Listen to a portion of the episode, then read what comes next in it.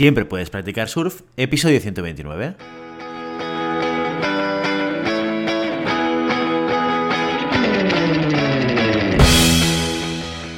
Bienvenido y bienvenida a Siempre puedes practicar surf, el podcast diario sobre recursos humanos.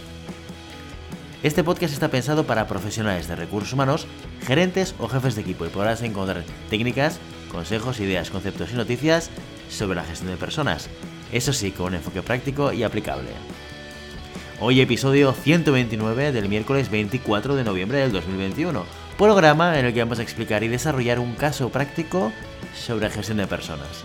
Pero antes dejadme que os recuerde que podéis encontrar más contenido en nuestro blog e información sobre nuestros servicios en nuestra web, en globalhumancon.com.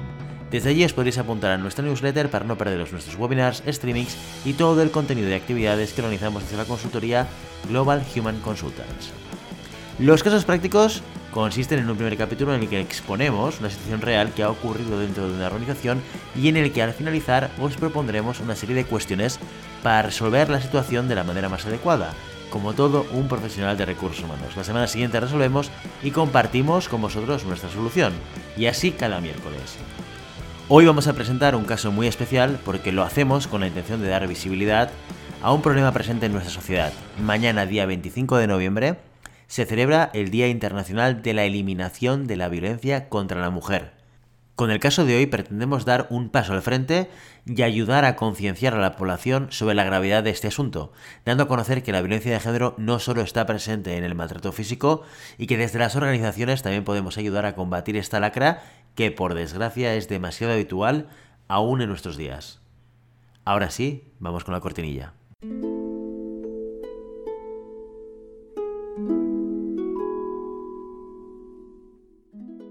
Esta es una historia real. Los hechos descritos tuvieron lugar en Zaragoza en 2015. A petición de los protagonistas, los nombres han sido cambiados. Por respeto a todos los demás, el resto ha sido contado exactamente como ocurrió.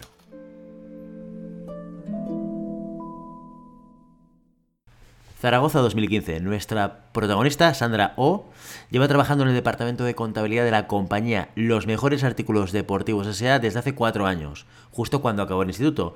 Es una chica brillante y popular y además se desempeña muy bien en, en la organización, tal y como demuestra su reciente promoción a contable senior.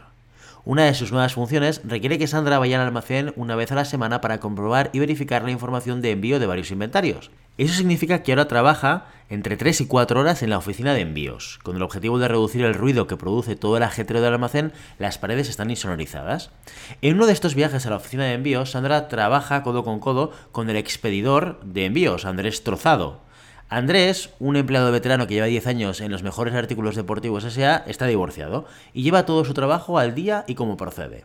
Como Sandra nunca ha trabajado en un almacén de facturación con anterioridad, al principio está nerviosa. Sin embargo, se siente aliviada al descubrir que Andrés es muy agradable y está dispuesto a ayudar. Sandra se da cuenta de que es muy fácil hablar con él porque está muy interesado en todo lo que Sandra hace y piensa. Durante su cuarta visita al almacén, Sandra y Andrés hablan como siempre de todo el tema de los envíos de esa semana. Mientras hablan, Andrés casualmente avanza hacia la mesa donde está Sandra y se sienta en una de las esquinas, justo a su lado. Sandra intenta no sentirse incómoda con Andrés tan cerca. Durante una pausa de la conversación, Andrés mira fijamente a Susana y le pregunta, ¿te gusta salir de fiesta? Sandra, un poco sorprendida por la pregunta, responde, bueno, la verdad es que sí, pero me cuesta encontrar tiempo para salir con mi novio. Él, a la mínima que... No, no, no, no estoy hablando de tu novio, interrumpe Andrés. Y dice, ¿te gustaría salir de fiesta conmigo? Sandra, no sabiendo a dónde quería ir a parar todo esto, se ríe y dice, bueno, claro, tal vez algún día. Su voz sonaba apagada. Quería sonar educada, pero realmente no tenía la intención de salir con Andrés. Sandra coge un archivo y dirige la conversación otra vez hacia la información de los envíos. Cuando acaba el trabajo, vuelve a su departamento. Está inquieta acerca del comportamiento y la invitación de Andrés. Cuando se sienta en su mesa, su supervisor, Miguel Angélico, nota que Sandra está medio distraída y le pregunta si todo va bien. Entonces ella le explica lo que ha ocurrido y se pregunta si Andrés tendría algún motivo oculto por el que la invitaba a salir. Miguel, no viendo un problema, resta importancia a lo sucedido. Yo no le daría tantas vueltas, dice él. Probablemente estés viendo cosas donde no las hay. No te preocupes. A la semana siguiente, a su hora habitual, Sandra vuelve al almacén y en cuanto entra en la oficina de envíos, cierra la puerta. Andrés salta de su silla y se va brincando hacia Sandra con una sonrisa de oreja a oreja. Pone sus brazos sobre Sandra y le abraza muy fuerte. Tras acariciar su espalda y palmearle el trasero, la mira a los ojos y le dice, Sandra, te he echado mucho de menos, me alegro de que hayas vuelto. Sandra está totalmente paralizada, en shock y asustada. Empieza a llorar, tira el archivo que lleva en la mano y se va corriendo de la oficina a su departamento.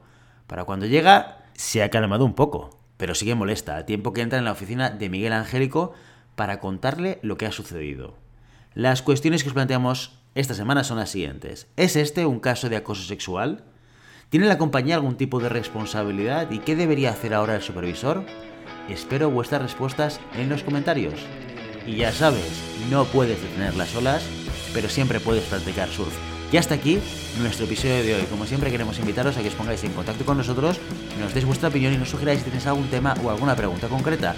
Lo podéis hacer a través de la página de contacto en globalhumancom.com barra contáctanos o a través de las redes sociales. Estamos en Facebook, en Instagram, en Twitter y en LinkedIn. Y si el contenido de este podcast te gusta, no te olvides de suscribirte, darnos 5 estrellas en iTunes y me gusta tanto en iVoox como en Spotify. Igualmente recuerda que puedes encontrar más contenidos, noticias y recursos en nuestra web en globalhumancon.com. Muchas gracias por todo, por tu tiempo, por tu atención y por tu interés en estos temas sobre la gestión de personas. Nos escuchamos mañana jueves con el monográfico del mes. Hasta entonces, feliz día.